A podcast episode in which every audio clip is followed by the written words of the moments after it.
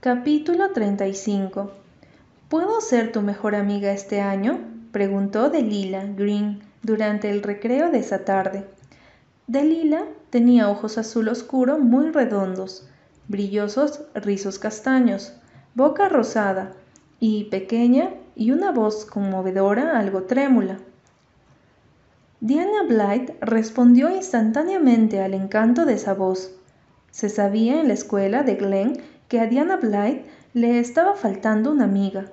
Durante dos años, ella y Pauline Reese habían sido íntimas, pero la familia de Pauline se había mudado y Diana se sentía muy sola. Pauline había sido una muy buena amiga. Claro que no tenía nada del místico encanto que la ahora casi olvidada Jenny Penny había poseído, pero era práctica con mucho buen humor, sensata. Este último adjetivo era de Susan y constituía el mayor elogio que Susan podía otorgarle a alguien. Susan había estado muy satisfecha con Pauline como amiga para Diana. Diana miró indecisa a Delila, luego miró, a través del patio de juegos, a Laura Carr, que también era nueva, Laura y ella habían pasado juntas el recreo de la mañana y se habían encontrado muy agradables la una con la otra. Pero Laura era más bien fea, con pecas y rebeldes cabellos color arena. No tenía nada de la belleza de Delila Green y ni un ápice de su seducción. Delila entendió la mirada de Diana y una expresión herida le apareció en el rostro. Sus ojos azules parecieron llenarse de lágrimas. Si la quieres a ella, no puedes quererme a mí. Elige entre las dos, dijo extendiendo dramáticamente las manos. Su voz era más conmovedora que nunca. Un escalofrío le recorrió a Diana por la espalda. Puso las manos sobre las de Delila y se miraron a los ojos, solemnemente, sintiéndose juramentadas. Al menos eso sintió Diana. Me vas a querer para siempre, ¿verdad? preguntó Delila apasionadamente. Para siempre, juró Diana con la misma pasión. Delila rodeó la cintura de Diana con los brazos, y así pasearon juntas hasta el arroyo. El resto de la clase de cuarto grado entendió que una alianza acababa de nacer. Laura Carr exhaló un pequeño suspiro. A ella le había gustado mucho Diana Blythe, pero sabía que no podía competir con Delila. Estoy tan contenta de poder quererte, decía Delila. Yo soy muy afectuosa, no puedo evitar querer a la gente. Por favor, sé buena conmigo, Diana. Yo soy hija de la desdicha. Me echaron una maldición cuando nací. Nadie, nadie me quiere. De alguna manera, Delila logró poner siglos de soledad y desamor en ese nadie. Diana la abrazó más fuerte. No tendrás que volver a decir eso después de ahora, Delila. Yo te querré siempre. ¿Hasta el fin de los días? Hasta el fin de los días, respondió Diana. Se dieron un beso, como en un rito. Dos niños que había junto al cerco se burlaron, desdeñosos. Pero, ¿qué importaba? Yo como amiga te voy a gustar mucho más que Laura Carr, dijo Delila. Ahora que somos amigas íntimas, puedo contarte lo que no hubiera soñado con contarte si la hubieras elegido a ella. Laura es una mentirosa, es terriblemente mentirosa. Simula ser tu amiga en tu cara y por la espalda se burla de ti. Dice las cosas más desagradables de ti. Una niña que conozco fue a la escuela con ella en Montbray Narrows y me dijo, te salvaste por poco, yo soy muy diferente, soy noble como el oro, Diana. Sé que sí, pero ¿Qué quisiste decir con eso de que eres hija de la desdicha de Lila? Los ojos de Delila parecieron expandirse hasta que fueron enormes. Tengo madrastra, susurró. ¿Madrastra? Cuando se muere tu madre y tu padre se vuelve a casar, ella es tu madrastra, dijo Delila, con más temblequeo en la voz. Ahora lo sabes todo, Diana. Si supieras cómo me tratan, pero yo nunca me quejo, sufro en silencio. Si Delila de verdad sufría en silencio, sería oportuno preguntarse dónde obtuvo Diana toda la información que derramó sobre los moradores de Ingleside en las siguientes semanas. Estaba inmersa en una violenta pasión de adoración y solidaridad con la perseguida y desdichada de Lila, y tenía que hablar de ella a quien quiera que estuviese dispuesto a escuchar. Supongo que esta nueva relación se agotará a su tiempo, dijo Anne. ¿Quién es esa de Lila, Susan?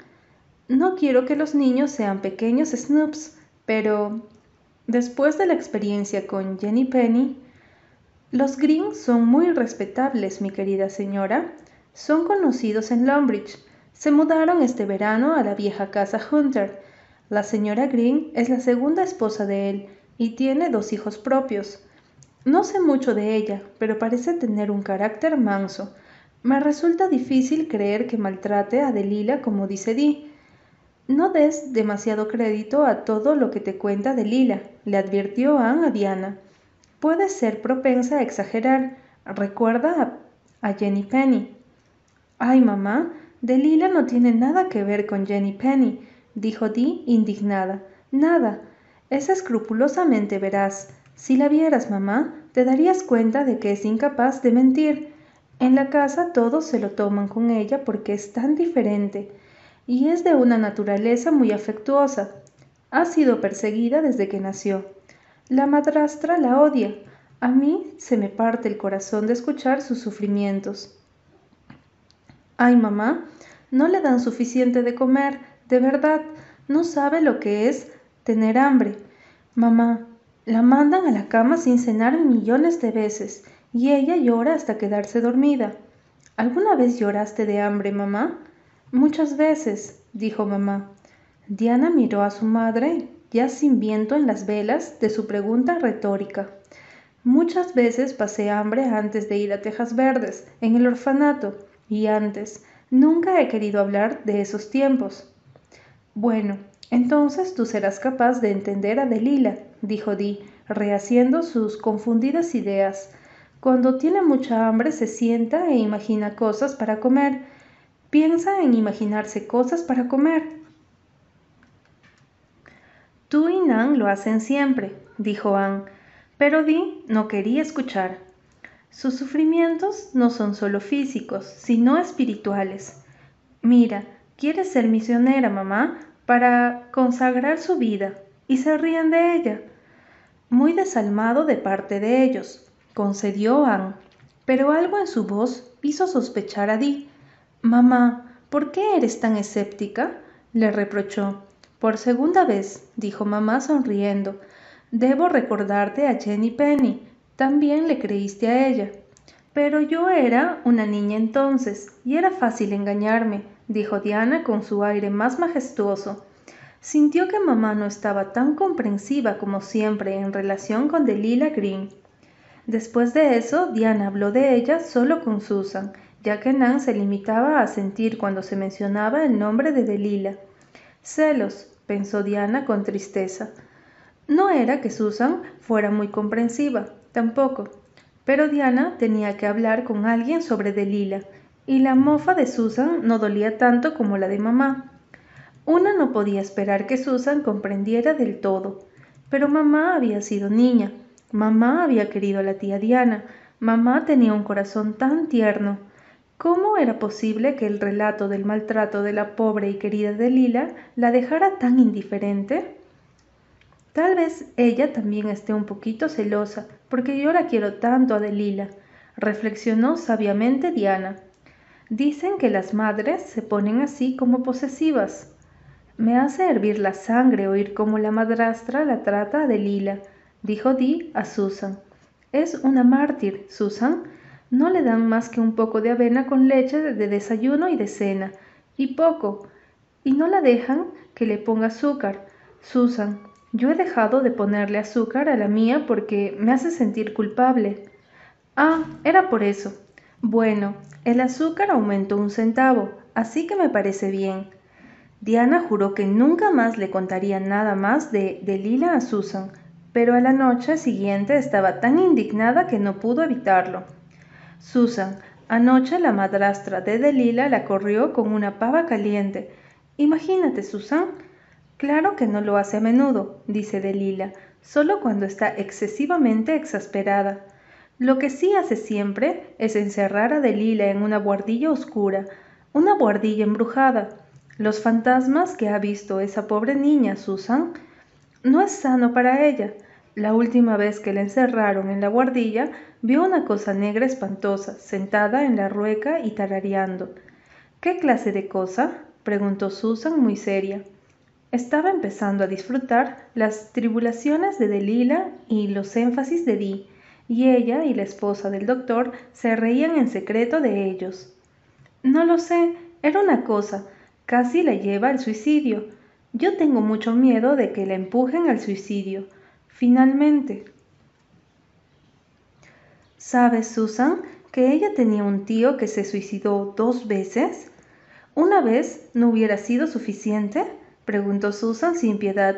Dee se fue ofendida pero al día siguiente tuvo que volver con otro relato de desdichas. Delila nunca tuvo ni una muñeca, Susan. El año pasado tenía tantas esperanzas de que para Navidad le regalaran una. Ya que no sabes lo que le regalaron, Susan. Una fusta. Le pegan casi todos los días, ¿sabes? Imagínate que le peguen con una fusta a esa pobre niña, Susan. A mí me pegaron más de una vez con una fusta, cuando era joven, y no soy peor por eso, dijo Susan, que hubiera hecho quién sabe qué si alguien alguna vez hubiera intentado pegarle a un niño de Ingleside. Cuando le conté a Delila de nuestro árbol de Navidad, se puso a llorar Susan. Ella nunca tuvo arbolito de Navidad, pero este año está decidida a tener uno. Encontró un paraguas viejo que no tiene nada que, que el armazón y lo va a poner en un balde y lo va a decorar como un árbol de Navidad. ¿No es patético, Susan? ¿No hay suficientes abetos pequeños a mano? Los fondos de la casa de Hunter se han convertido prácticamente en un bosque de abetos en los últimos años, dijo Susan. Y cómo me gustaría que esa niña se llamara de cualquier manera menos de Lila. No es nombre para una criatura cristiana. Pero está en la Biblia, Susan. Delila está muy orgullosa de su nombre bíblico. Hoy en la escuela, Susan, le dije a Delila que mañana vamos a comer pollo para el almuerzo, y ella me dijo, ¿a que no sabes lo que me dijo Susan? Estoy segura de que no podría adivinarlo jamás, dijo Susan enfática, y no tiene por qué ponerse a charlar en la escuela. Ah, pero no charlamos. Delila dice que no debemos romper ninguna regla. Tiene principios muy elevados. Nos escribimos cartas en los cuadernos, borradores, y nos lo pasamos. Bueno, Delila me dijo, ¿no podrías traerme un hueso, Diana? Se me llenaron los ojos de lágrimas. Voy a llevarle un hueso, pero con mucha carne. Delila necesita buena comida. Tiene que trabajar como una esclava. Como una esclava, Susan. Tiene que hacer todas las cosas de la casa. Bueno, casi todas y si no las hace bien, la sacuden salvajemente o la hacen comer en la cocina con la servidumbre. Los Green no tienen más que un chico francés empleado. Bueno, tiene que comer con él, y él se sienta a comer sin zapatos y en mangas de camisa. Delila dice que ahora no le importan esas cosas porque me tiene a mí, que la quiero. No tiene a nadie que la quiera, más que a mí, Susan. Qué espantoso dijo Susan con la cara muy seria. Delila dice que si tuviera un millón de dólares, me lo daría todo a mí, Susan. Claro que yo no lo aceptaría, pero eso demuestra qué buen corazón tiene. Es tan fácil regalar un millón como cien dólares. Si no tienes ninguna de las dos cantidades, fue lo más que pudo decir Susan.